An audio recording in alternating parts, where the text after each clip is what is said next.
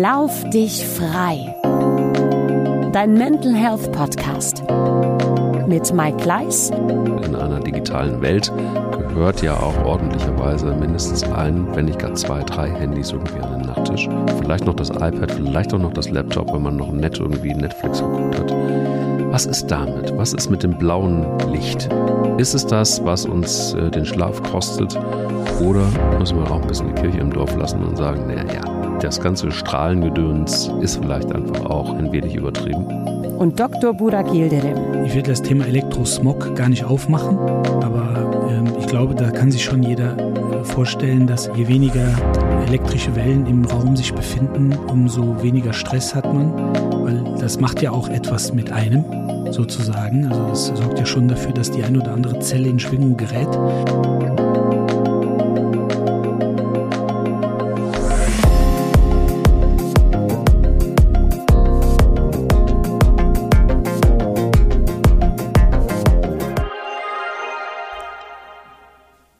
Dieser Mann ist einfach unglaublich. Eben noch in Kolumbien. Schon ist er wieder im Podcaststudio zurück und er ist wieder braun gebrannt, sieht fantastisch aus. Ich weiß nicht, wie du das schaffst, Borak. Ich auch nicht. Vielen Dank. Das ist wahrscheinlich der Filter. das kann sein. Über, über Riverside, über das wir aufzeichnen hier. Es Auf ist jeden äh, schön, dass du noch den, den, den schönen dunklen Teint reingezimmert Ja, hast und die Zähne sind so weiß. Es ist einfach unverschämt. Ist einfach Vielen Dank. unverschämt. Vielen Dank. Vielleicht sollten wir doch einen YouTube-Kanal machen, dann sieht man uns wenigstens auch. Aber Absolut. Lass uns schon mal die Autogrammkarten für dich drucken. Das wird auf jeden Fall spätestens Oh dann wird's Gott, Zeit. oh Gott. Oder hast du bei Bayer Leverkusen nicht Autogrammkarten? Hast du sowas nicht? nee, ich bin Nein? tatsächlich einer von wenigen aus der Lizenzspielermannschaft sozusagen, der Nein. keine Autogrammkarten hat, aber das äh, finde ich auch gut so. Lieber Simon Rolfes, wenn du uns zuhörst, liebe Grüße. Der Arzt braucht Autogrammkarten. Um Gottes Willen, die, die will doch keiner, die will doch keiner. Burak, wir haben ganz viele Reaktionen gekriegt auf äh, die erste Folge Schlaf und ähm, auch interessante Fragen tatsächlich. Ich würde gerne in dieser Folge, wie das versprochen war, am Ende der letzten Folge so ein bisschen darauf kommen, was kann man denn jetzt eigentlich konkret tun für einen besseren Schlaf, um ähm, neue Energie zu tanken, um gesund zu bleiben und damit werde ich dich gleich überraschen, auch vielleicht besser trainieren zu können und vielleicht auch ähm, ja, mehr Energie beim Training zu haben, auch beim Laufen zum Beispiel. Und ähm, bevor wir das aber tun, natürlich auch wieder die Frage für dich, wie war dein Mental Health Moment der Woche? Ja, der war spannend und hängt auch mit Kolumbien zusammen. Ja, Jetzt muss ich aber kurz, äh, äh, bevor wir dann auf den Mental Health Moment kommen, äh, muss ich kurz schon eine Anekdote zum Thema Schlaf einbringen. Äh, es gibt wenige Studien, die mit klaren Fallzahlen belegen können, ob Schlafmangel verletzungsgefährdend gefährdend ist oder besser gesagt vorbeugend ist. Aber es gibt eine, die eigentlich in der Szene sehr, sehr viel äh, Akzeptanz und Resonanz gefunden hat. Das ist äh, 2014 von Milewski und äh, der Arbeitsgruppe aus Los Angeles entstanden. Die haben über 21 Monate ähm, 160 Highschool-Studenten oder Highschool-Schüler äh, im Altersschnitt von knapp 15 Jahren ähm, getrackt hinsichtlich ähm, Verletzungsaufkommen. Und ähm, es gab sehr viele einzelne Gruppierungen, ähm, Anzahl des Trainings, wie häufig die Woche, wie äh, oft am Tag, wie viele Stunden, ähm, Krafttraining etc. pp. Und eine Kategorie war, wie viel Schlaf hast du pro Tag unter der Woche. Und ähm, dann hat man das ausgewertet, ungefähr ähm, 70, 75 Prozent äh, konnte man auswerten. Und äh, dann konnten die belegen, dass man bei neun Stunden Schlaf ungefähr eine 15-prozentige Wahrscheinlichkeit hat, sich zu verletzen. Bei runter auf sechs Stunden Schlaf 75 Prozent Wahrscheinlichkeit. Auf 21 Monate äh, Beobachtungszeitraum. Und von diesen ganzen Kategorien, äh, die äh, aufgezählt wurden, eben wie oft Sport die Woche etc. und wie intensiv, äh, inklusive wie viele äh, Stunden Schlaf pro Tag, war sozusagen der größte Prädiktor für eine Verletzung die Anzahl der Schlafstunden. Boah. Und ähm, deshalb ist es auch aus unserer Sicht jetzt, gerade wenn wir dann auch zum Beispiel Wettkampfbetreuung machen für Sportler, eben wichtig, dass wir denen letztendlich quasi schon als Hausaufgabe mitgeben, pass auf, du denkst dran, dann und dann wird geschlafen. Mhm. Und ähm, jetzt war ich in Kolumbien und habe dort unter anderem ähm, einen ehemaligen Adidas-Mitarbeiter treffen dürfen. Sehr wunderbarer, mhm. netter Kollege, muss ich sagen. Mhm.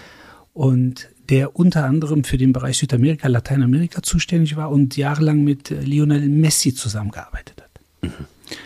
Und äh, ich habe diese, diese, diesen Fun Fact quasi nur nebenbei mitbekommen. Ich hatte ein anderes Gespräch und hörte dann Lionel Messi, Adidas. Da habe ich mir ja gut, geht wahrscheinlich um Schuhe und ähm, wie professionell der ist etc. Und dann sagte der ähm, ehemalige Mitarbeiter von Adidas sagte dann, ja, und was absolut unglaublich war, war, dass der Kerl mitten in einem Meeting oder bei einem Abendessen auf seine Uhr geguckt hat und gesagt hat, meine Damen und Herren, ich beende dieses Gespräch jetzt, ich muss ins Bett, ich muss schlafen. So, dann war ich natürlich hellwach ja. und habe gesagt, ja, Moment, ich habe das nur so am Rande mitbekommen, können Sie das nochmal? Ja, sagt er, es war unglaublich, der hat so auf seinen Schlaf geachtet und äh, war insgesamt immer sehr professionell, auch in der Zusammenarbeit. Aber dieses Schlafthema, der war so strukturiert, so organisiert, aber auf seine Schlafmenge musste er kommen. Dann habe ich mir mal die Mühe gemacht und äh, habe mir angeguckt, äh, wie viele Spiele dieser Kerl im Profibereich seit 2003 gemacht hat. Mhm. Das waren in 20 Jahren über 1000 Begegnungen. Das bedeutet knapp 50 Spiele pro Saison. Ähm, also nur zur Erinnerung, eine Bundesliga-Saison hat in der Regel 34 Spieltage, mhm. dann sechs, sieben äh, Pokalspiele, dann vielleicht noch ein bisschen Europapokal. Das hat er seit 20 Jahren durchgehend und hat immer mal wieder eine Verletzung gehabt, aber bei weitem keine große. Und ähm, deshalb war für mich natürlich wichtig, wir haben ja das Thema Cristiano Ronaldo gehabt, angeblich in 90 Minuten Zyklen äh, schläft er und wird dann wach, was ich ja schwer glauben kann. Aber ein Geheimnis wird sicherlich bei Lionel Messi nach Bestätigung dieses Mitarbeiters, der wie gesagt auch eng mit ihm zusammengearbeitet hat, sicherlich äh, eben eine gewisse, ja, ein gewisser Schlafrhythmus gewesen sein bis dato. Und das fand ich dann natürlich für mich äh, unabhängig von der Folge, die wir aufgenommen haben und äh, jetzt äh, gerade sozusagen präsentieren, war das für mich natürlich schon so ein bisschen erhellend, muss ich sagen. Guter Mental der Woche. Mhm. Spannend. Sehr spannend. Bei, bei? Mir, ja, bei mir war es, ähm, hat es mit der Ernährung zu tun, ähm, nicht mit dem Schlaf. Also, na, indirekt. Ich habe einfach irgendwann jetzt auch beschlossen, Anfang des Jahres ein bisschen wieder was zu verändern, im ganzen Setting zu verändern, ein Reset zu machen mit dem Fasten. Und ähm, auch was die Ernährung angeht, mich mal einfach auch so ein bisschen wieder zu konzentrieren auf jeden Tag frisch kochen. Ähm, und zwar wirklich jede Mahlzeit. Stark. Ähm, kein oder so gut wie kein Brot zu essen, wenn auch selber zu backen. So verrückte Geschichten wie äh, Brötchen mit, äh, mit, mit Karotten innen drin und so und mit äh, Vollkorn und whatever. Aber sehr, sehr reduziert. Bedeutet also, dass ich frühstücke mit jede Menge gemischten Gemüse, warm und ähm, zwei bis drei Spiegeleiern. Und das hält dann so bis nachmittags. Dann esse ich irgendwie einen kleinen Snack, ein paar Nüsse oder irgendwie sowas. Und abends ist es dann wieder so, dass es viel Gemüse gibt und vielleicht mal ein Stück Fleisch dazu. Es ist nicht die klassische Low-Carb-Geschichte, weil ich dann eben ab und zu mal irgendwie Carbs auch esse. Braucht der Körper, finde ich auch, wenn du Sport machst. Ähm, und das ist auf der einen Seite total brutal, weil du ja super, super, super diszipliniert sein musst, weil man dann auch wieder feststellt, wie verführerisch ähm, so die ganzen Dinge sind, die man A noch zu Hause hat, aber auch B dann da draußen rum sind. Und wenn du dann einfach mal eingeladen bist, irgendwo äh, bei Freunden, dann, dann, ja, dann kannst du natürlich auch nicht sagen, ah, ich nehme die Möhrchen und den Rest lasse ich weg. Das ist natürlich auch Quatsch. Ähm, und, und es ist nicht nur, dass man diese Disziplin nimmt und dann erfährt, was daraufhin passiert. Der ganze Körper stellt sich um. Das finde ich brutal. Das gesamte Stoffwechsel stellt sich um. Ähm, ähm, du, du schläfst erstmal am Anfang schlechter, weil, du merkst, wie, wie extrem der Körper arbeitet und auch Energie braucht, um sich umzustellen. bis du dann hoffentlich jetzt bald in so einen Bereich kommst, wo der Körper dann merkt, ah, guck mal, ist eigentlich ganz, ganz gut. Manchmal ist es auch die Menge, weil du irgendwie denkst, so, ah, ist ja nur Gemüse. Und dann plötzlich macht es Bumm und dann ist irgendwie der Magen voll und du gibst auf. Ähm, aber das ist interessant zu merken, wie viel Energie der Körper am Ende des Tages braucht, auch übrigens in der Schlafzeit, um damit klarzukommen. Also auch mit der, mit der, mit der Umstellung ähm, klarzukommen. Und ich bin mal gespannt, was äh, so in der Verlängerung noch so passiert. Aber was mir sehr, sehr gut tut, und das ist Mental Health für mich pur, ist gleich morgens warm zu essen. Das ist für mich ein totaler Gamechanger, weil ich der, ich war voll Team Müsli und Früchte und äh, Sojajoghurt vielleicht auch noch, sondern hast du diese blähende Pampe irgendwie im, im Magen und äh, man denkt, man hat sich da was Gutes getan. Also für mich zumindest war es habe ich festgestellt, vielleicht nicht unbedingt so der richtige Weg. War nicht das Ungesündeste, was ich je gemacht habe, aber war nicht so ganz geil. Also viele neue Erkenntnisse. Man darf auch nicht vergessen, ähm, dass wir ja grundsätzlich relativ viel Kaltes immer zu uns nehmen. Angefangen von den Getränken, die wir konsumieren und dann auch häufig eben das Essen. Gerade so die erste Mahlzeit am Tag ist kalt. Ähm, ähm, und streng genommen, genommen das, was im Körper ja an Körperkerntemperatur herrscht, dann ist das ja fast regelmäßig ein Kälteschock. Ich war vor ein paar Jahren in China, äh, durfte da einen Vortrag halten und äh, bin dann äh, ans Buffet gegangen und habe mir gedacht, ja, komm, nimmst jetzt mal ein Wasser da, da war noch ein Zitrönchen mit drin und habe mir das dann abgefüllt und auf einmal habe ich mich total am Glas verbrannt. Und habe ich mir gedacht, geil, sei die Deppen haben hier heißes Wasser da reingekifft. So, habe den nächsten Boiler gesehen, zum nächsten Boiler rüber, wieder abgefüllt, ist mir fast wieder das Glas aus der Hand gefallen und irgendwann war mir das peinlich. Äh, und dann habe ich mir gedacht, das kann doch nicht sein, komm, jetzt nimm da einfach das heiße Wasser mit an den Tisch und Judis. Und dann habe ich da gesessen und dann sagte auf einmal jemand, der sich da auskannte, sagt er, und schmeckt das warme Wasser? Sag ich, hast du das auch, hast du auch nur warmes Wasser gekriegt? Da sagte er, du kriegst hier nur warmes Wasser. Sag ich, warum das denn? Ja, sagt er mhm. ganz einfach. Überleg mal, wie warm es in deinem Körper ist und dann schüttest du dir kaltes Wasser da rein. Das ist jetzt nicht so cool. Im, im wahrsten Sinne des Wortes nicht so cool für den Körper. Ja. Und dann habe ich mir mal Gedanken darüber, darüber gemacht und ähm, äh, habe dann so ein bisschen gefragt und getan und dann sagten die, nee, nee, wir trinken durchgehend warmes Wasser äh, und vor allen Dingen fangen wir morgens schon damit an, auf nüchternem Magen. Und dann habe ich das mal gemacht, vor Ort angefangen und das mache ich seither immer. Das heißt also quasi direkt an Wasserhahn morgens, warmes Wasser, äh, zwischen, ja, sagen wir mal, 300 und 400 Millilitern, haue ich direkt rein. Und das mache ich abends dann sozusagen vorm Schlafengehen auch nochmal. Erstens, also startet man dann relativ, äh, sagen wir mal, äh, flüssig in den Tag. Und ähm, zweitens muss man sagen, das ist schon ein sehr, sehr wohliges Gefühl, ähm, wenn, du, wenn, wenn dann dieses warme oder fast schon heiße Wasser dann so die Kehle runterrinnt. Und ähm, deshalb kann ich das mit dem warmen Essen auch direkt am Morgen schon sehr gut nachvollziehen. Ja, und vor allen Dingen was. Also es ist nicht unbedingt so, man, es gibt ja auch viele Leute, die Porridge essen zum Beispiel und ähm, ja, was dann passiert, also da hat die Verdauung irgendwie schon ganz schön was zu tun. Und bei Gemüse und, und, und auch einem Spiegelei ist es halt tatsächlich relativ leicht, irgendwie alles zu machen für den Körper.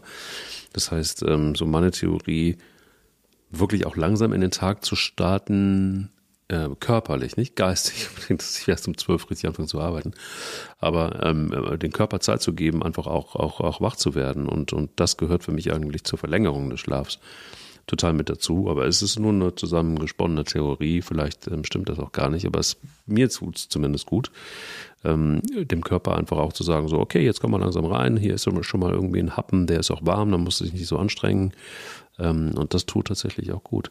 Und da würde ich auch tatsächlich gerne sofort auch schon die Brücke schlagen.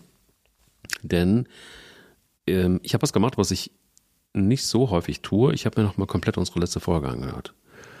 Und am Ende ist mir eine Geschichte aufgefallen, die fand ich super, super spannend, wenn wir auch nochmal über das Laufen und über Sport reden. Und zwar hast du da ein Wort gedroppt, nämlich das Thema ähm, Trainingssteuerung. Und ähm, davon ist auch super interessant, dass du da das Thema Ernährung äh, gedroppt hast, die für mich jetzt erstmal gar nicht so unbedingt zur Trainingssteuerung dazu gehört hat. Ähm, was aber durchaus sehr anders ist. Und da fände ich es tatsächlich klasse. Es gab übrigens einfach auch von unserer treueren, äh, treuerin, unserer treuen Hörerin Sabrina äh, die Frage nach Literatur. Vielleicht kannst du da auch noch ein paar äh, Sachen zu sagen. Äh, ein paar Tipps, die du hast, nämlich ähm, zum Thema Ernährung und Schlaf. Vielleicht gibt es das eine oder andere Buch, das du empfehlen kannst. Ähm, aber lass uns mal zum Thema Trainingssteuerung kommen und was muss ich essen konkret, ähm, deiner Meinung nach, oder was sind Dinge, die man gut essen kann, um besser zu trainieren am nächsten Tag oder um sich zu erholen von der Trainingseinheit, die man gerade hinter sich hat? Also ich denke, das Entscheidende ist äh, da erstmal die flüssige Nahrungsaufnahme sozusagen. Also das heißt, was trinke ich, wann trinke ich. Das ist natürlich ein sehr, meiner Meinung nach, ein sehr großes, großer Themenkomplex eigentlich. Also ähm, hatte ich ja, ich glaube, beim letzten Mal oder vorletzten Mal auch gesagt, da kann man ja auch schon eine Staffel, Staffel drüber machen.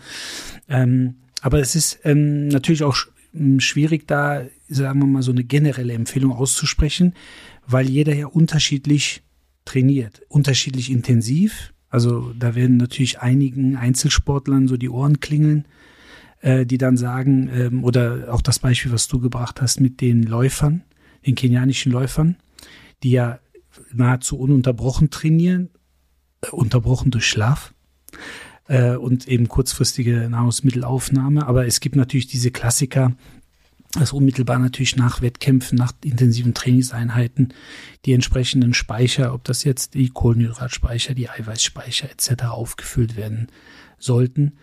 Aber ähm, das würde ich äh, natürlich am liebsten mal vertiefen wollen, ähm, wenn wir auch noch mal ein bisschen mehr Zeit, ein bisschen mehr Platz haben.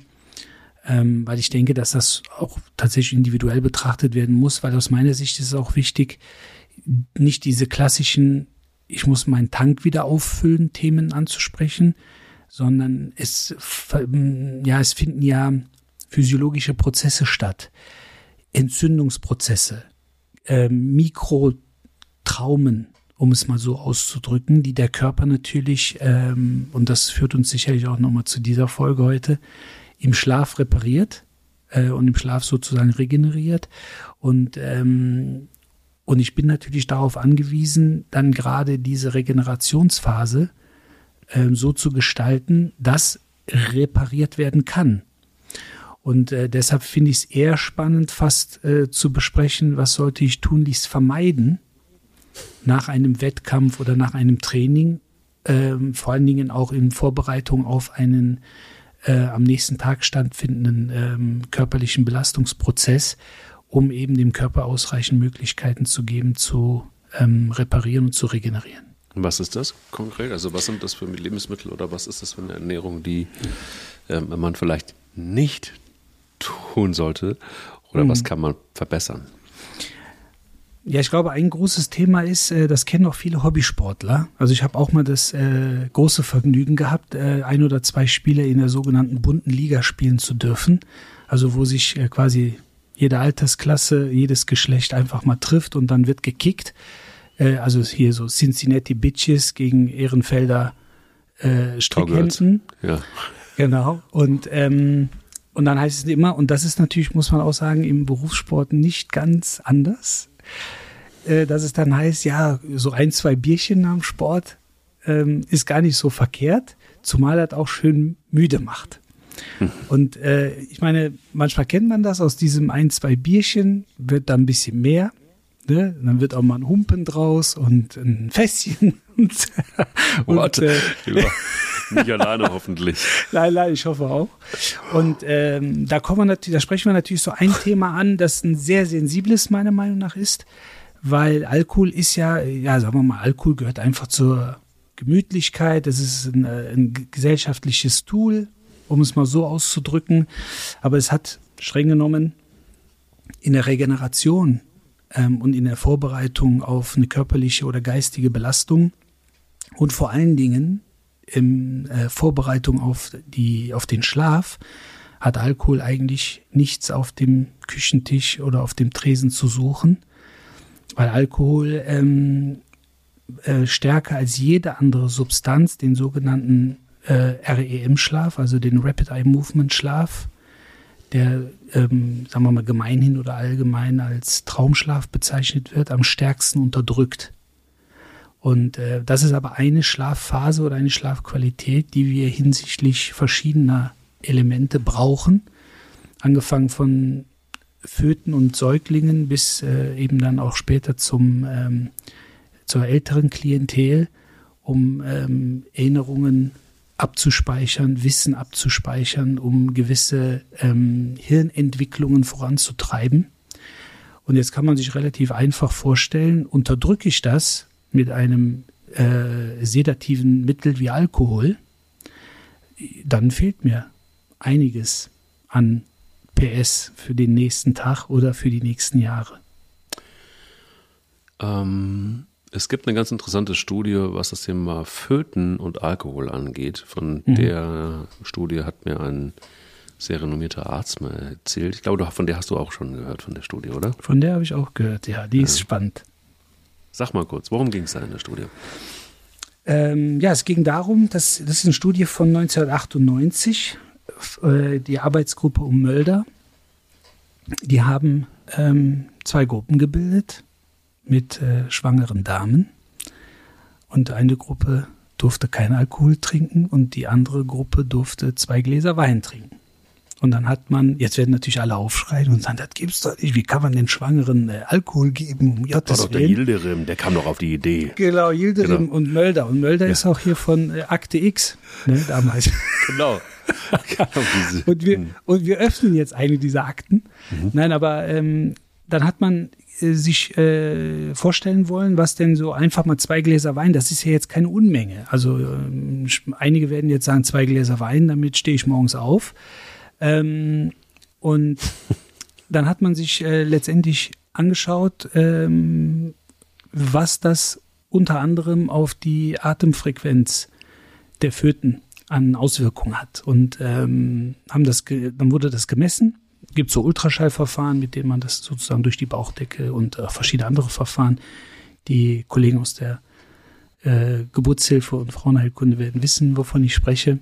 Und dann hat man die Atemfrequenzen gemessen ähm, und hatte dann einen Abfall der Atemfrequenz von durchschnittlich 381 pro Stunde unter zwei Gläsern Wein auf vier pro, pro Stunde. Stunde. Pro Stunde. Also ne, vier pro Stunde. Das ist ein Atemzug alle 15 Minuten. Oder wie ich sage, das ist wie Apnoe-Tauchen in der Fruchtblase.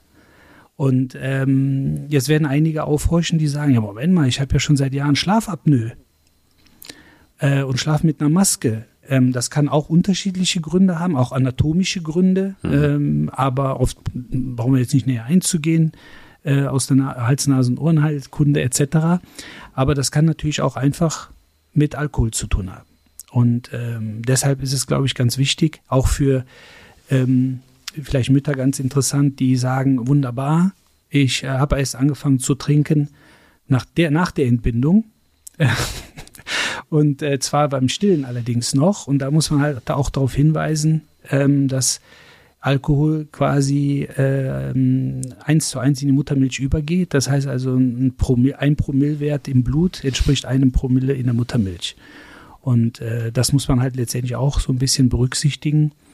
Und ähm, spätestens, wenn man das Kind beim, ähm, beim Füttern sozusagen, beim Säugen, nicht, äh, wenn das Kind nicht so klassisch von der Mutterbrust fällt und dann direkt unter den Augenlidern anfängt, mit den Augen zu zucken, weil das ist dann diese typische Phase, in die die Kinder dann äh, gleiten, äh, wenn kein Alkohol im Spiel ist in der Muttermilch. Und äh, da sollte man so ein bisschen darauf achten, ähm, dass man eben Alkohol nicht so ganz bagatellisiert. Im Gegenteil, also wenn man tatsächlich äh, auf Regeneration und Rehabilitation aus ist und einfach fit sein möchte und vor allen Dingen auch einen guten Schlaf und keinen zerklüfteten, der dann einen immer wieder aufweckt, äh, dann sollte man tatsächlich auf Alkohol verzichten, was schon der erste Tipp ist, äh, hinsichtlich, wie komme ich am besten in den Schlaf, weil das ist beim letzten Mal, weil wir ja so uns um Kopf und Kragen gelabert haben, ist ja. das ein bisschen zu kurz gekommen.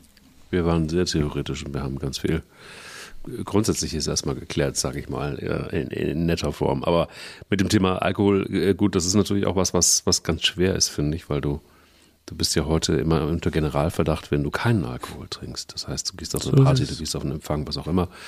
Da wird dann auch das Tablett rumgereicht mit äh, dem Sekt oder Sekt Orange oder was auch immer und du sagst dann, ich hätte gerne einen Schluck Wasser einfach dann bist du eigentlich ja schon einsortiert bei den anonymen Alkoholikern irgendwie in der Selbsthilfegruppe, weil du keinen Alkohol trinkst. Und du hast es angesprochen, das ist so ein gesellschaftliches Problem, in Anführungsstrichen, äh, finde in der Tat auch, dass so Alkohol ja auch etwas ist, ähm, was massiv zu wenig besteuert wird und auch ähm, womit man immer noch zu lax umgeht und äh, überall verfügbar ist.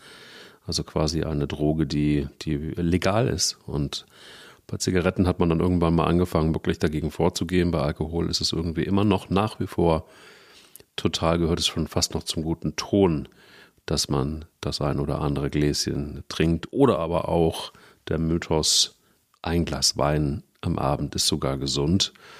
Ähm, ich habe auch mal gehört, dass ein sehr, sehr kluger Arzt gesagt hat, naja, ein Glas schadet nicht äh, genug. ähm, und äh, zwei Gläser und drei Gläser schaden dann irgendwann auf der, auf der längeren Strecke ja. vielleicht schon dann doch noch. Ja, also wie gesagt, es geht ja um Regelmäßigkeit. Also wir werden das Thema Alkohol, äh, wie gesagt, nicht äh, von den Menükarten äh, löschen können, wollen wir auch nicht. Also das ist jetzt auch kein Anti-Alkohol-Podcast hier. Aber letztendlich muss man einfach darüber klar sprechen äh, und klar nachdenken. Wenn man sich einen zischen möchte, alles gut. Auch der klassische Spruch, das wärmste Jäckchen ist das Konjäckchen. Ja, das hat alles irgendwo. Aua. Ja. Der hätte von Harald Junke sein können, ne? Voll. Und ähm, aber alles, alles gut. Also nochmal, ne, es gibt Feierlichkeiten, es gibt Anlässe, ähm, es gibt auch mal sicherlich die, die ein oder andere Situation, wo man, ne, wo man einfach mal den Alkohol brauchen möchte. Aber ähm, du hast ein Thema angesprochen. Ähm, ich bin ja auch äh, im Grunde bekennender Anti-Alkoholiker. Jetzt sagen natürlich viele, ja, ist ja klar, äh, du bist Moslem. Nee, sag ich, kenne Moslems, die trinken mehr als die Bajuwaren. Mhm. Ähm, sondern ich habe nie Zugriff, Zugang zu Alkohol einfach gefunden. Jetzt nicht, weil ich mir keinen Alkohol leisten konnte, sondern mich, mir hat es einfach nie geschmeckt. Also ich hatte nie so den Drive. Ja. Ähm, das hatte auch nichts mit meinem Sport früher zu tun und bla bla bla. Also da haben schon, als ich 15, 16 war, meine Kumpels angefangen zu trinken. Ähm, das war alles für mich kein Problem, aber mir hat das keinen Spaß gemacht. Deshalb kann ich natürlich vielleicht ein bisschen einfacher darüber referieren, dass man auf Alkohol verzichten könnte. Aber letztendlich ist es so, äh, so wie du es auch schön zusammengefasst hast, äh, gibt es auch sogar Studien drüber, dass eben kein Alkohol gut ist, gesundheitlich. Und alles, was danach kommt an Dosis, ist entscheidend, wie sehr es schädigt. So, und deshalb kann man sicherlich sagen, ein Glas Kölsch am Abend oder ein Glas Wein am Abend ist gut, ist verkehrt. Es schadet nicht äh, stark genug. Das ist die Wahrheit. Ne? Und dementsprechend, ich sage auch immer, bei grundsätzlich allen Studien, äh, und ich bin jetzt äh, kein Wissenschaftsreiter, sondern bei jeder Studie versuche ich immer so ein bisschen im Hintergrund zu gucken, wer hat denn die Studie in Auftrag gegeben. Und ähm, wenn jetzt gesagt wird, zwei Gläser Wein am, genau. am Abend ist gut, ähm, und äh, ich sage jetzt mal, die, äh, der Winzereiverband von Meisenheim am Glan ist äh, hinter dieser Studie als Sponsor. Ja, dann muss man überlegen, macht das Sinn. Aber es gibt viele Studien, wie gesagt, die sind natürlich auch nicht gesponsert und wissenschaftlich äh, seriös getrieben. Aber letztendlich geht es immer so ein bisschen darum, auch da ein klassischer Spruch, die, Do die, die Dosis macht das Gift. Aber gerade was das Thema Regeneration angeht, ähm, kann man sehr, sehr gut auf Alkohol verzichten. Bevor wir jetzt tatsächlich da auch den, den Anti-Alkohol-Podcast ähm, äh, dann irgendwann eröffnen müssen, ähm, gehe ich nochmal zurück auf den, also wir haben über, über Alkohol ge gesprochen, aber ich würde natürlich schon auch gerne auf das Thema Trinken kommen. Ich würde aber auch das Thema Ernährung gehen. Ähm, Robert Lewandowski hat irgendwann mal announced, dass er rückwärts ist. Und zwar ähm, aus vollster Überzeugung, und das hat man ja gesehen, dass er einen ganz guten Körper hat. Das wird wahrscheinlich nicht nur alleine vom Rückwärtsessen kommen, ähm, sondern auch von viel Schweiß und Arbeit. Ähm, ich habe aber auch den Sinn nicht richtig verstanden, ähm, warum er das tut. Ähm, ich glaube, seine Begründung war auch tatsächlich besser zu schlafen und äh, um überhaupt generell seiner, seiner Verdauung was Gutes zu tun. Also rückwärts bedeutet ganz klassisch erst den Nachtisch, dann den Hauptgang, dann die Vorspeise. Ähm, weiß es nicht, ob es nur einfach nur äh, so ein spinnertes Ding ist oder ob es da vielleicht sogar noch einen Grund gibt, das wirst du wissen. Ähm, ich fand es nur interessant und ich fand es auch im Zusammenhang mit Schlaf ganz interessant. Und ohne dass man jetzt diese ganz große Büchse aufmacht, ist vegan die richtige Ernährung? Ist die mediterrane äh, Ernährung die asiatische oder ist es das gute alte Abendbrot, was uns rettet in den Schlaf? Ähm, das ist ja immer dann auch so, so eine Frage von, ja, ähm, äh, Individuen. Wir sind ja verrückterweise auch wirklich eigenständige Menschen und das ist bei jedem dann auch noch anders. Aber ähm, habe auch zum Beispiel mal gehört, dass sogar Profifußballer immer dann, wenn sie das goldene M sehen, da kann der Doktor sagen, äh, hier ist ein Ernährungsplan. Das ist egal, spätestens wenn das goldene M leuchtet, dann kehrt man da auch ein. Ähm, gibt es denn Parameter, du jetzt sagen würdest, das macht total Sinn, in Sachen Ernährung darauf zu achten, um besser in den Schlaf zu kommen oder generell besser zu schlafen? Oder ist das wirklich so diffizil, dass man es pauschal nicht sagen kann? Ich denke, man kann beide Welten bedienen. Man kann es diffizil machen, äh, man kann aber auch letztendlich versuchen, das, äh, so wie ich es immer gerne habe, aufs Einfache runterzubrechen, damit es auch praktikabel ist. Ähm, was Robert Lewandowski wenn er es so macht, äh, dazu bewegt, rückwärts zu essen, ist schwierig, weil es kommt auch so ein bisschen darauf an, gilt das für jede Mahlzeit oder gilt das vor allen Dingen für die Mahlzeiten unmittelbar nach Belastung? Weil da kann ich mir natürlich schon vorstellen, ähm, wenn man sich mal so ein Buffet anschaut und überlegt, was sind so die klassischen Vorspeisen, Hauptspeisen, Nachspeisen, dann kann man sich natürlich auch gut vorstellen, man versucht relativ schnell einfache, schnell zu verwertende Zucker, je nachdem, was es natürlich für eine Nachspeise ist. Da muss man auch dazu sagen, aber es ist ja gerade bei den Vereinen ist das ja wohl dosiert und auch in der Regel wirklich sehr, sehr gut abgestimmt auf die, auf die Athleten. Und deshalb kann es durchaus sein, dass man dann sagt, so ich fange jetzt im Grunde mit dem, was andere als Nachspeise nehmen würden, fange ich an, hau mir sofort die ersten ähm, einfachen, schnellen Kohlenhydrate rein, bin dann sozusagen schon ein bisschen gepiekt und arbeite mich dann in die schwereren Phasen und da muss man natürlich auch überlegen, wenn man jetzt mit der Nachspeise beginnt, ist dann bei der Hauptspeise, wie viel, äh, Entschuldigung, bei der äh, Nachspeise, Hauptspeise doch, wie viel Vorspeise isst man dann überhaupt noch? Und was isst man dann? Isst man dann noch Salat etc. pp? Ähm, oder dann erst die Suppe? Ähm, ich beispielsweise würde immer mit der Vorspeise Suppe beginnen. Das äh, liegt aber auch so ein bisschen daran, wieder A, was Warmes.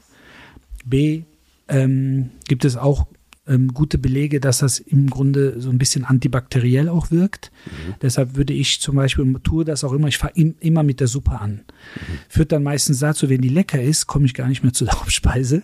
Aber Krass, ist figürlich mhm. manchmal ganz gut. ähm, äh, was ich nie auslasse, ist Nachtisch. Nie. Aber das ist wieder ein anderes Thema. Also deshalb könnte ich mir durchaus vorstellen, dass das so ein, so ein Gedankengang sein könnte. Ne? Ich denke nicht, dass das ein Spleen ist, ähm, weil dafür ist Robert Lewandowski auch eine Kategorie Spieler, die ähm, toi toi toi und Gott sei Dank viele Jahre spielen auf sehr hohem Niveau mhm. mit sehr wenig Verletzungsphasen. Also es gibt, ne, also auch so ein Cristiano Ronaldo, Lionel Messi, also die, äh, die rattern 50, 60 Spiele pro Jahr über mehr als 10, 12 Jahre, rattern die einfach ab, mhm. haben kurze Ausfallzeiten, aber wenig lange Verletzungen. Zlatan Ibrahimovic, auch ein gutes Beispiel, der sich im zarten Alter von Mitte 30 das erste Mal schwer am Knie verletzt hat. Vorher guckst du bei dem in die Kartei und denkst dir, ja, meine Güte, der muss doch mal ausgefallen sein. Oder Robert Lewandowski. Ja, gerade aus Leverkusener Sicht. Du hast immer gehofft, dass der Kerl ja wenigstens mal eine, eine, eine Leistungszerrung hat. Oder eine Schambeinentzündung oder ja, sowas, das ist, ja, das ist fies. Das dauert lang. Manchmal, dauert lang, ne? aber es ist, ja. es ist machbar. Es ist nicht. Ja, aber, ne? aber, na, aber so weit würde ich nie gehen, weil Okay. ich sehe die Sportler am Ende des Tages immer gerne auf den Plätzen. Ja. Aber ähm, trotzdem, da denkt man, und wenigstens ein Schnuppen, ja, so ein bisschen, so ein bisschen Erkältung, um, ja. Also die nicht um, keine Chance, keine Chance. Der Kerl steht im, stand immer am Platz, ja, deshalb waren wir froh, dass er am Ende jetzt mal nach äh, Barcelona gewechselt ist und nicht so oft gegen Bayer Leverkusen Außer spielt, aber ist, ja. Genau, aber Spaß beiseite. Ich denke, ähm, es hat tatsächlich äh, eben, ähm, ja, ja, ich sage jetzt mal so ein bisschen Bedarfscharakter. Also welchen Bedarf habe ich zum Zeitpunkt X, an welchem, ähm, an welcher Ernährungskomponente, die schaufel ich mir rein und dann schaue ich am Ende, wie viel Appetit noch da ist. Ich denke, das ist, ein, das ist äh, der wesentliche Aspekt. Trotzdem nochmal ganz konkret die Frage nach der Art und Weise der Lebensmittel, um gut in den Schlaf zu kommen. Hast du Tipps, wo man sagen kann, so ist vielleicht eher ein Kilo Brokkoli anstatt drei Burger oder keine Ahnung, also sehr vereinfacht jetzt Ja. natürlich. Ne? Also was sind die Lebensmittel, die wir, die wir brauchen, um wirklich einen guten, gut in den Schlaf zu kommen? Ja, im Grunde ähm, alles, was äh, nicht schwer im Magen liegt, um es auch vielleicht so ein bisschen zu kategorisieren. Das heißt, ähm, gerade was äh, äh, ja stark kohlenhydrathaltig ist, ähm, eine, zwei Stunden vor dem Schlafengehen, das ist nicht nur so, dass es wie ein Stein im Magen liegt im Grunde, wo man sich dann noch im Bett wälzt. Und zweitens darf man nicht vergessen, das sorgt natürlich für den ein oder anderen Zuckerschock, ähm, der dann natürlich nochmal ganz andere Gelüste weckt und nochmal im wahrsten Sinne des Wortes energetisiert. Deshalb muss man auch da wiederum mit äh, gerade zuckerhaltigen und auch ähm, kohlenhydrathaltigen äh, Gerichten und Ernährungsbausteinen ein Stück weit aufpassen. Je näher man sich an der zumindest geplanten Schlafzeit Zeit befindet. Ich habe ein Top-Thema, wenn es um den Schlaf geht, um Mental Health geht, das bei uns äh, zu Hause eine große Rolle spielt und ich weiß auch in sehr, sehr vielen Schlafzimmern diskutiert wird in einer digitalen Welt, gehört ja auch ordentlicherweise mindestens ein, wenn nicht gar zwei, drei Handys irgendwie an den Nachttisch. Vielleicht noch das iPad, vielleicht auch noch das Laptop, wenn man noch nett irgendwie Netflix geguckt hat, bis die Augen dann zufallen. Was ist damit? Was ist mit dem blauen Licht? Ist es das, was uns äh, den Schlaf kostet? Oder müssen wir auch ein bisschen die Kirche im Dorf lassen und sagen, naja, ja, also ähm, das ganze Strahlengedöns, äh, die ganze Strahlendiskussion, das blaue Licht und so weiter, ist vielleicht einfach auch ein wenig übertrieben. Oder ist es so, dass äh, Dr. Yildirim sagt, nee, nee, nee, Leute, lasst mal schön irgendwie das Handy ähm, im Wohnzimmer liegen und das Schlafzimmer bleibt komplett frei von Technik und Strahlung und dem ganzen Gedöns. Ähm, ich bin sehr, sehr, sehr auf deine Antwort gespannt. Ich auch, weil das kann ich am einfachsten immer an eigenen Experimenten ähm, äh, erläutern und erklären. Aber erstmal äh, Thema Elektrogeräte. Also ich glaube, äh, ich würde das, ich das Thema Elektrosmog gar nicht aufmachen, aber ähm, ich glaube, da kann sich schon jeder äh, vorstellen, dass äh, je weniger elektrische Wellen im Raum sich befinden, umso weniger Stress hat man, weil das macht ja auch etwas mit einem sozusagen. Also das sorgt ja schon dafür, dass die ein oder andere Zelle in Schwingung gerät. Also ich denke, das erklärt sich so ein Stück weit von selbst. Aber gerade Bildschirme und äh, ob das jetzt ein Handy ist, ob das ein Tablet ist, ob das ein sogenannter E-Reader ist. Ne? Du, du weißt, ich bin pathologischer Leser, äh, leidenschaftlicher Leser. Ähm, aber was mir unheimlich schwer fällt, ist abends zu lesen, weil ich, ich werde einfach müde. Ich äh, schlafe dann einfach viel zu schnell ein. Deshalb Ja. versuche ich, so gut es geht, tagsüber jede Minute eigentlich zu nutzen. Außer wenn ich an einem E-Reader lese. Und äh, es ist relativ einfach erklärt. Ähm, das Licht sozusagen, was äh, dieses äh, Hintergrundlicht oder sei es beim Handy selbst abgedunkelt und beim iPad genauso, äh, Entschuldigung, beim Tablet müssen wir ja sagen, iPad ist ja nur Apple, nein, aber beim Tablet äh, ist es natürlich so, dass das äh, nachweislich ähm, über diese sogenannte LED-Lichtquelle ähm, die Melatoninfreisetzung um 50 Prozent reduziert. Boah, okay. Und deshalb Krass. ist, und wenn man sich vorstellt, dass Melatonin der Kickstarter sozusagen für die Einschlafphase ist, kann man sich relativ leicht vorstellen, reduziere ich mein Melatonin künstlich, ähm, umso schwerer ist es dann natürlich für den Körper tatsächlich zu sagen, nee, nee, es ist dunkel, es ist Nacht, es ist Schlafenszeit und jetzt wird geschlafen, weil man hält sich im wahrsten Sinne des Wortes künstlich durch das Licht hell, äh, hellwach. so muss man ja. sagen. Ja. Und das ist, wie gesagt, das ist einfach belegt und deshalb äh, jeder, der sagt, ja, äh, das stört aber sozusagen meine Partnerin oder meinen Partner nicht, wenn ich dann einen E-Reader habe, weil die Hintergrundbeleuchtung äh, eben nicht so hell ist wie das Nachttischlämpchen, dann sage ich, dann lest einfach kurz zusammen zwei, drei Seiten, dann macht ihr das Licht aus und dann geht ihr ins Bett und dann wird geschlafen. Und äh, demzufolge ähm, habe ich diesen Selbstversuch äh, im Grunde durchgeführt und äh, ich habe, was schön war, ich konnte länger lesen, was natürlich eine Katastrophe war. Ich brauchte hinterher einfach viel zu lange, um einzuschlafen. Ähm, und da mir ja der Schlaf nochmal sehr wichtig ist, ähm, war halt der E-Reader. Ich weiß nicht, wie viele Seiten ich auf dem Ding damals gelesen habe, ähm, aber das war eine völlig beschissene Investition, ähm, weil ich das Ding quasi nicht richtig genutzt habe. Ja, weil du auch festgestellt hast, dass es ganz gut ist, irgendwann mal einfach auch die Gedanken abzuschalten, wahrscheinlich, ne? Weil das Absolut. ist ja das, das ist ja das Ding, das ich glaube, und das wäre auch so das nächste Thema, ähm, was übrigens auch gefragt wurde, mehrfach, ähm, wenn es um die Gedanken geht, die ja bekanntlich frei sind und die sich auch verselbstständigen und man hat teilweise ähm, einfach zu viele Gedanken im Kopf. Und dann lief mir in der Recherche für diese Folge ähm, ein Wort oder ein Begriff über den Weg, den ich vorher noch nie gehört hatte, nämlich Mental Load. Und zwar Mental Load bedeutet nichts anderes als die Liste, die du hast in deinem Kopf oder die Gedanken, die du hast in deinem Kopf, die enden nicht. Es gibt Menschen, bei denen ist der Mental Load so hoch, dass sie eben gar nicht in den Schlaf kommen, richtig. Dass sie auch im Schlaf übrigens ganz brutal ähm, nach wie vor irgendwie im Unterbewusstsein diese Liste abarbeiten, davon träumen, dass sie teilweise irgendwas noch vergessen haben. Das heißt also gerade ähm, die Freunde der To-Do-Liste, großes Thema, kann man auch einen riesen Fass aufmachen. Ist das jetzt sinnvoll oder ist das nicht? Die kommen von ihrer eigenen To-Do-Liste gar nicht runter. Und die Frage ist, was können wir tun, um überhaupt von diesem Mental Load, der uns ja irgendwie alle betrifft, also alle, die arbeiten, die eine Familie haben, Freunde haben, ähm, keine Ahnung, das sind immer Dinge im Orbit, die einen beschäftigen, logischerweise, mal mehr, mal weniger. Ähm, aber was sind die Parameter, die es vielleicht braucht, um für Mental Health ähm, den Mental Load ein wenig zu reduzieren?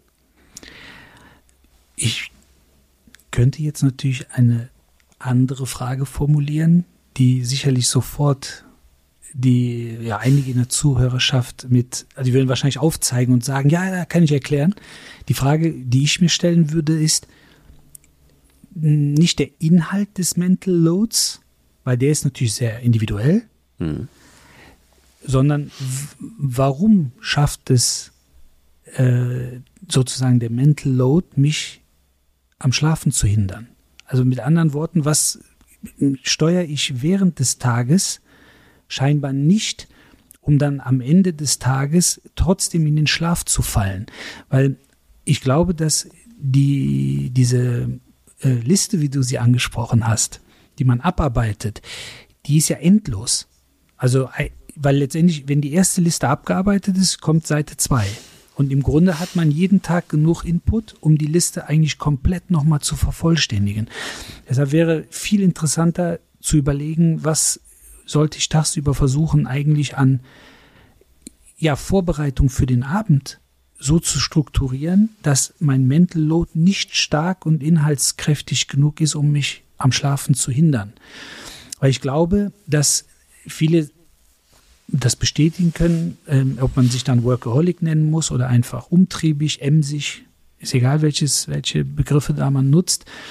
Aber ich glaube, ähm, es hat einen gewissen Preis, den man zahlen muss, um eben äh, letztendlich permanent so rattern zu können. Und ähm, wir haben es ja bei der äh, letzten Folge auch schon mehrmals besprochen, gerade auch im Hin- Hinblick Sport, dass natürlich durch unterschiedliche Belastungszeiten, Anstoßzeiten, Wettkampfzeiten etc. man natürlich auch auf künstliche Energieträger und Energiefreisetzer zurückgreift. Und ich glaube einfach, ähm, wenn man jetzt mal so das klassische ähm, Energiegetränk äh, mal vor Augen führt, das gerade im deutschen Raum häufig genutzt wird, mit dem roten Bullen auf der Dose, dann ist es so, dass im Schnitt jeder Bundesbürger knapp 26 Dosen pro Jahr von dieser Dose Stand 2021 verzehrt.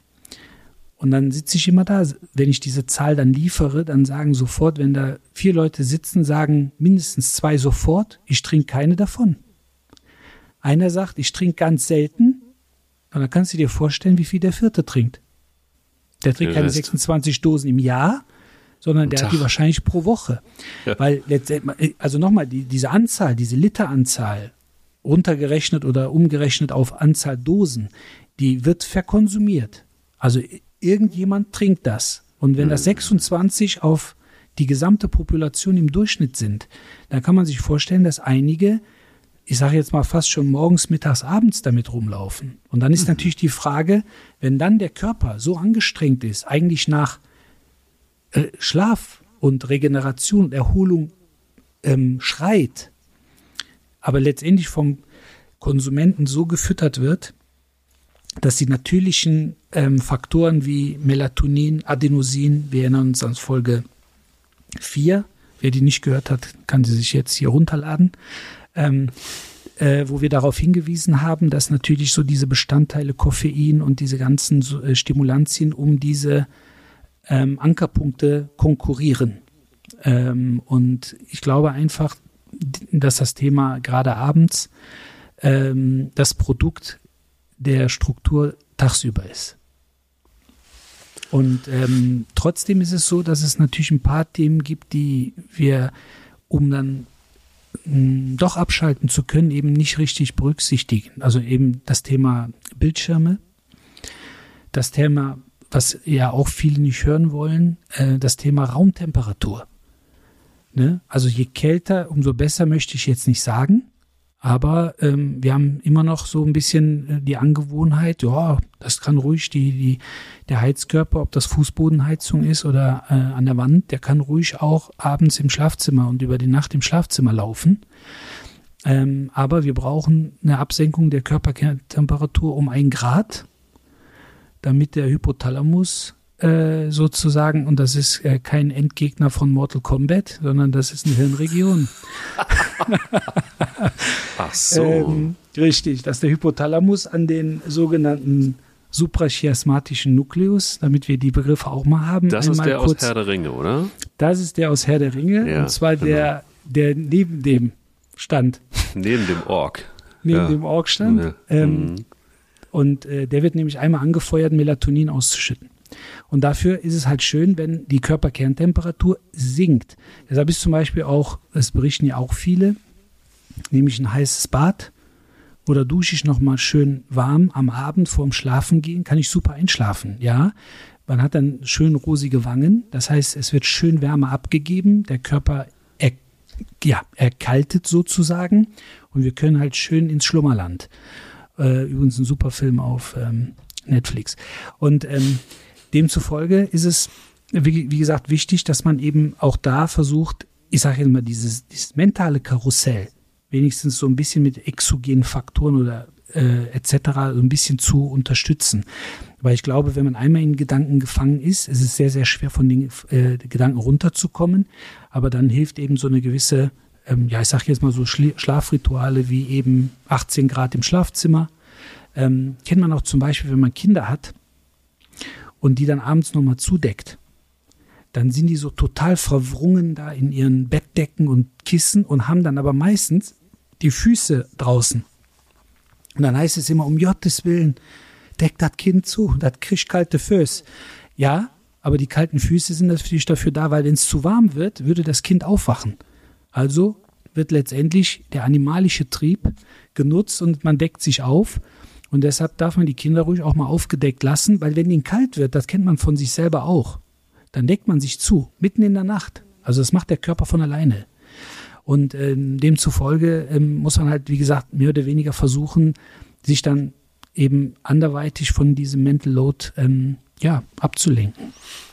Das ist interessant. Ich habe gerade festgestellt, dass ich wieder zwei bin oder so oder drei, weil das ist wirklich schön zu hören, dass ich da äh, scheinbar genauso bin, weil ich kann es überhaupt nicht ab. Also zu warm geht nicht und ich habe die Füße auch immer draußen hängen, was sehr zur Belustigung äh, der einen oder anderen Person immer führt, die dann auch immer sagt, kannst du dich nicht mal zudecken? Sag, nein, weil ich brauche Luft, sage ich mal. Ich brauche Luft. Und ähm, der Junge muss an die frische Luft. Ähm, und, und, und interessanterweise ist es ja auch so, dass äh, guckt man sich mal ganz kleine Kinder an, ist die Empfehlung ja auch, dass sie ähm, gerne auch mal ruhig draußen stehen sollen und zwei Stunden ähm, ratzen sollen. Und ähm, bei jeder, der auch kleine Kinder hat, äh, weiß ja auch oder merkt, kriegt mit, dass in dem Moment, wo so ein Kind den ganzen Tag in der Bude gewesen ist und du gehst dann raus mit ihm, schläft es sofort ein. Also einfach die frische Luft und auch die, ähm, keine Ahnung, was dafür für sonst noch verantwortlich ist, geht ja sofort dann einfach auch in eine Reaktion über. Und manchmal denke ich so, es, es gibt so Dinge, die sind, liegen einfach so nah und man denkt nicht drüber nach und, oder man vergisst sie. Ja. Ähm, oder, oder man wird auch, wir sind ja auch alle irgendwie so ein bisschen Opfer von, von Marketing-Wahnsinn. Also das heißt, da, ich weiß gar nicht, recherchiere mal das richtige Kissen. Gib das mal bei Google ein zum Beispiel. Mhm. Ähm, da würde ich mich auch gleich äh, hin mit dir noch. Ähm, dann drehst du ja völlig durch. Dann hast mhm. du mit Kirschkernen gefüllte Kissen. Dann hast du Daunen, dann hast du irgendwelche Schaumstoffe, dann hast du, ich weiß es gar nicht, es ist ja, dann hast du das ergonomische Kissen, dann hast du das ergonomischste Kissen aller Zeiten. Sieht schlimm aus, man liegt ja. beschissen drauf und ich komme auch nicht besser in den Schlaf. Was würdest du sagen, wie schläft man am besten? Nackt. und ohne, und ohne E-Reader, weil dann hat man sich vielleicht äh, in der Kiste auch noch was anderes zu sagen als. Absolut. Ja. Nein, aber ich lasse das nackt jetzt mal so stehen. Ja, ich auch. Ähm, Gerne.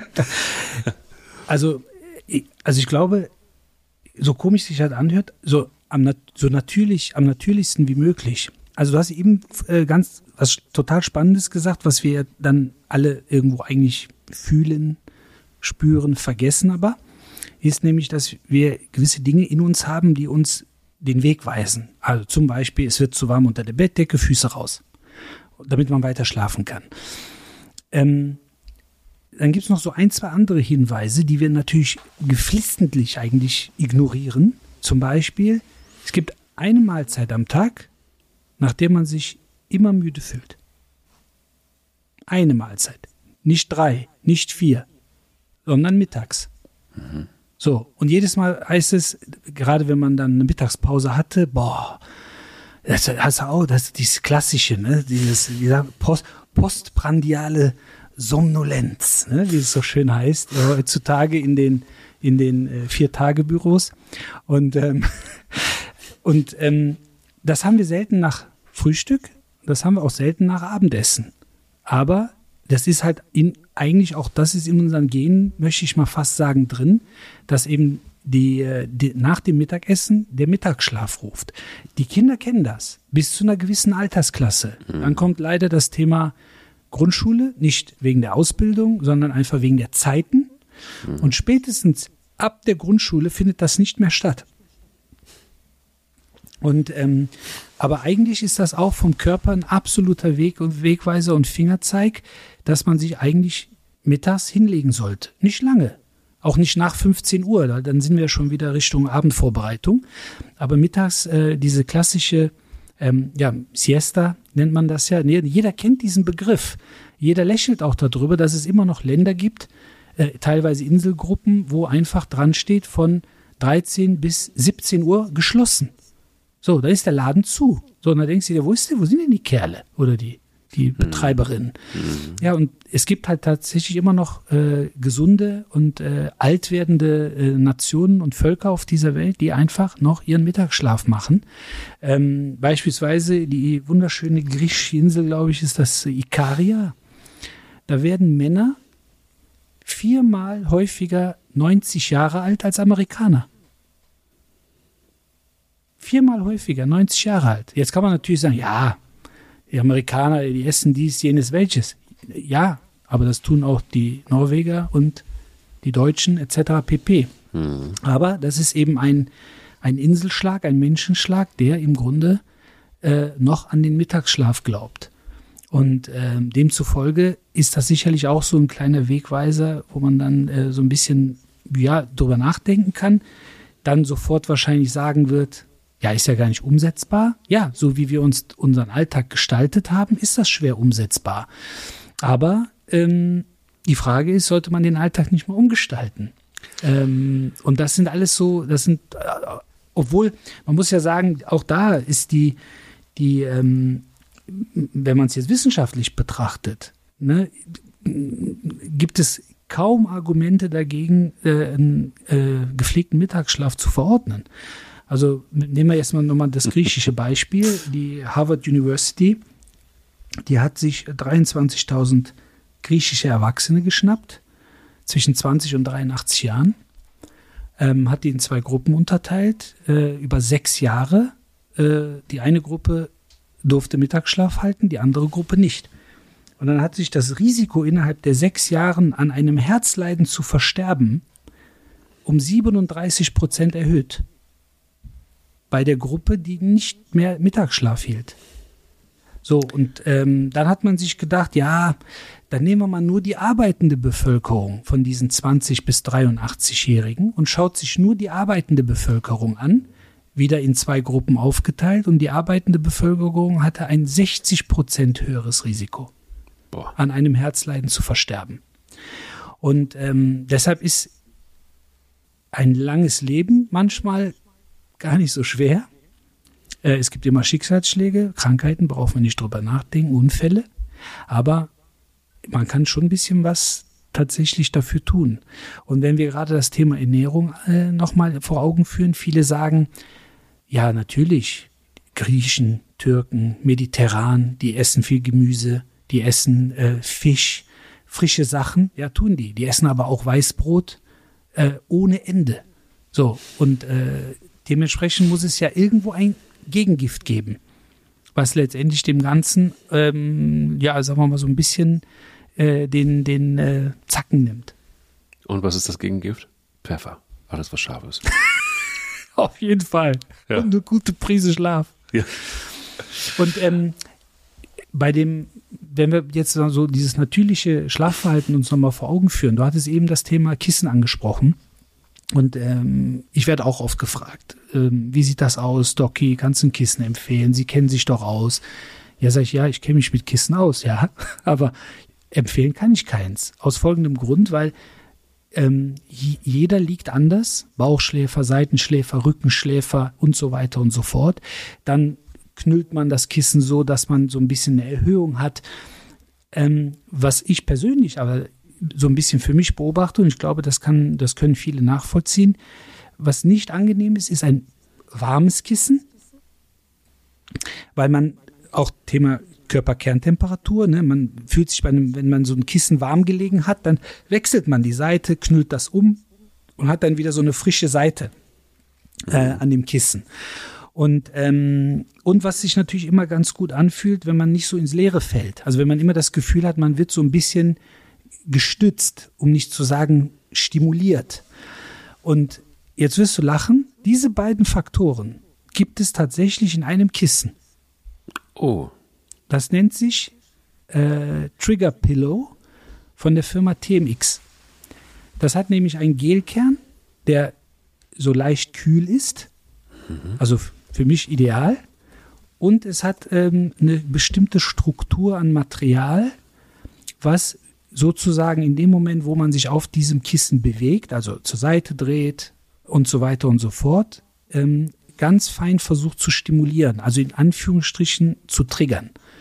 Und ähm, das finde ich persönlich tatsächlich etwas, was meinem natürlichen Verständnis an Kissen, ähm, ja, Qualität ähm, äh, entspricht, finde ich schon sehr nahe kommt. Aber rein subjektiv. Stoppt das auch das Schnarchen? Ich frage für einen Freund. Ich frage, ähm, ja. Wenn der Freund abends äh, wenig Alkohol trinkt oder gar keinen, ja. Ja. In der Kombination. Ja, ja, das, das tut er nicht, glaube ich. Ich müsste nochmal. Super. Super, ja, könnte. Könnte. Könnte, ja. Ja. ja. Ich glaube, der, der, der Freund hatte aber auch mal irgendwie einen Fahrradunfall, hat sich die Nase gebrochen. Vielleicht liegt es auch daran. Ja. Man, man, man, man weiß es nicht so, so richtig. Absolut, absolut. Ähm, am Ende ist es ja so, wir kommen alle nicht lebend hier raus.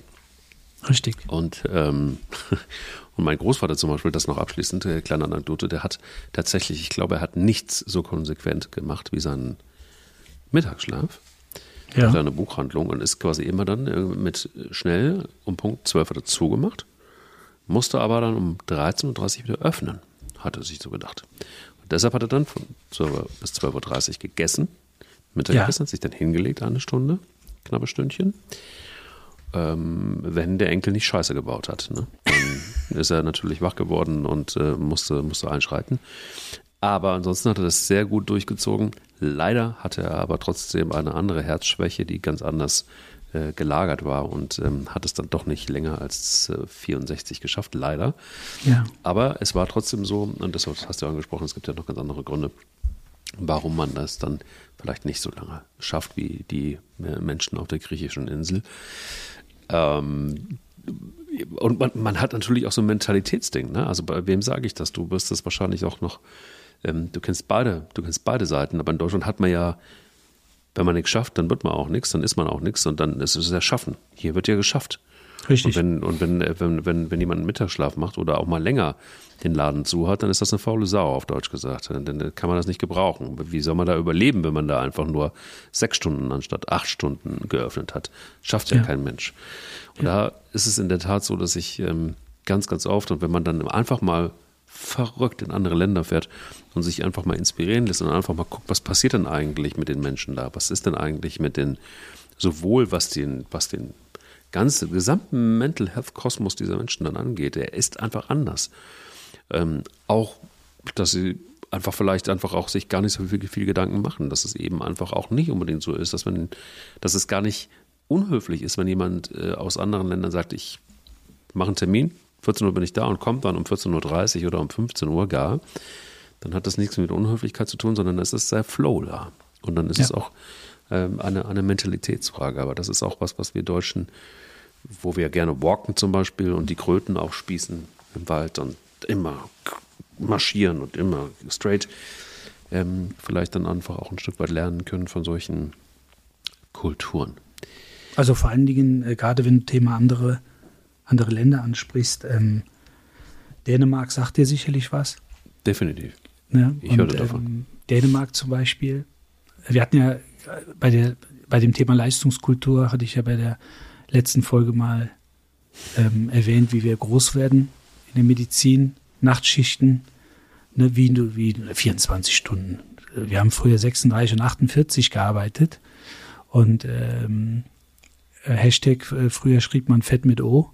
Und ähm, in Dänemark ist es so, Dänemark war das erste Land, was eine Entschädigung an Frauen mit Brustkrebs gezahlt hat, die für staatliche Einrichtungen vor allen Dingen nachts gearbeitet haben. Das heißt Nacht, äh, Krankenschwestern, Flugbegleiterinnen und so weiter. Puh. Weil der Hintergrund zwischen einer Krebsentstehung und Schlafmangel sozusagen studientechnisch so erdrückend ist, ähm, dass die Dänen das als Vorreiternation sozusagen umgesetzt haben. Und ähm, oder auch andere Themen, ähm, wo wir wo wir von ja, vielen anderen Ländern eben äh, lernen können. Nochmal, man hat jeder, jeder hat seine Kultur. Aber wichtig ist natürlich, dass man ähm, auch, auch, auch eben Regenerationsverhalten oder mentale Gesundheit ist auch eine Form einer Kultur. Und letztendlich muss man ein Stück weit immer überlegen, wie bringt man diese, diese Themen am Ende des Tages ähm, zusammen. Und äh, es gab ähm, zum Beispiel, viele werden sich daran erinnern, ähm, dass vor knapp zehn Jahren, jetzt sind es glaube ich elf Jahre, äh, ein Österreicher namens Felix äh, aus 39.000 Metern Höhe, äh, äh, das Projekt hieß damals Stratos, äh, aus 39.000 Kilometer Höhe mit knapp 1000, über 1300 kmh äh, sozusagen auf die Erde gefallen ist und im Guinness-Buch der Rekorde gelandet ist. Mhm. So, und welche Kategorie, welche in Anführungsstrichen Wettbewerb wird im Guinness-Buch der Rekorde nicht mehr aufgenommen? der Versuch, der Versuch, die meisten Nächte ohne Schlaf auszukommen, weil das lebensgefährlich ist. Krass. Mhm. Ja, und äh, wie gesagt, der Österreicher darf da runterspringen und sich dann im, im Guinness-Buch der Weltrekorde auflisten lassen. Aber wenn du auf die Idee kommst, ein paar Nächte durchzumachen, um da in dieses Buch zu kommen, wird das nicht ab, äh, aufgenommen. Ähm, vielleicht erinnern sich auch noch einige an diese ähm, äh, Schlagzeile damals bei der Europameisterschaft 2012. Da ist, äh, da wollte ein Chinese sich alle Spiele angucken und ist nach elf Tagen tot in seiner Bude aufgefunden worden, angeblich. Weil er äh, elf Tage durchgemacht hat, also nachts die Spiele geguckt, tagsüber gearbeitet und nach elf Tagen war er tot. Das sind natürlich Anekdoten, die kriegt man immer mal so mit, aber gerade wenn es jetzt um die Bedeutung auch von dieser Folge ähm, geht, ähm, kann man letztendlich am Ende des Tages äh, nicht genug auf diese Thematik hinweisen, weil wir natürlich auch gerade im neurologischen Bereich einige Erkrankungen haben, die sich so bahnbrechen. Thema ähm, Alzheimer äh, und äh, die Ablagerung sogenannter seniler Plaques im Gehirn, ähm, also letztendlich Müll, wenn man so will, mhm. mhm. die ähm, von unserer eigenen Müllabfuhr, die wir im Kopf haben oder im Gehirn haben, nämlich dem sogenannten glymphatischen System unter anderem eliminiert werden. Also das ist quasi unsere Müllentsorgung. Und äh, man konnte halt eben nachweisen, dass dieses äh, System hauptsächlich nachtaktiv ist. Und äh, demzufolge wäre das auch vorbeugend betrachtet, äh, ist das Thema Schlafen und äh, Regenerieren in diesem Zusammenhang ähm, sehr, sehr viel wert. Und ich denke, und hoffe, dass wir ja ein Stück weit ähm, auf das Thema aufmerksam machen konnten. Bin ich mir sogar sicher, wenn du jetzt noch ein, zwei Buchempfehlungen hast, wie das Thema Ernährung und Schlaf noch aufgearbeitet werden kann nach unserer Folge, dann ähm, sind wir, glaube ich, total happy. Mm, ja, es ist natürlich da immer schwierig, weil es gibt sehr, sehr viel Literatur dazu. Ähm, was mich am meisten angesprochen hat beim Thema, ähm, beim Thema Schlaf, ist das große Buch vom Schlaf, so heißt das, von einem äh, Neurowissenschaftler, mhm. der ja in erster Linie das Ganze versucht hat, äh, fast schon sehr, sehr unemotional rüberzubringen. Aber wenn man das Buch liest, also man kriegt ein bisschen schlechtes Gemüt, weil man denkt, um Gottes Willen, was ist mit all den Jahren, die ich nicht richtig geschlafen habe? das darf man nicht, äh, darf man nicht vergessen. Und ähm, aber das ist ein Buch, was man wirklich jedem empfehlen kann. Ähm, liest sich sehr leicht, äh, auch mit den wissenschaftlichen Anekdoten, die damit in, enthalten sind. Aber das erschlägt keinen.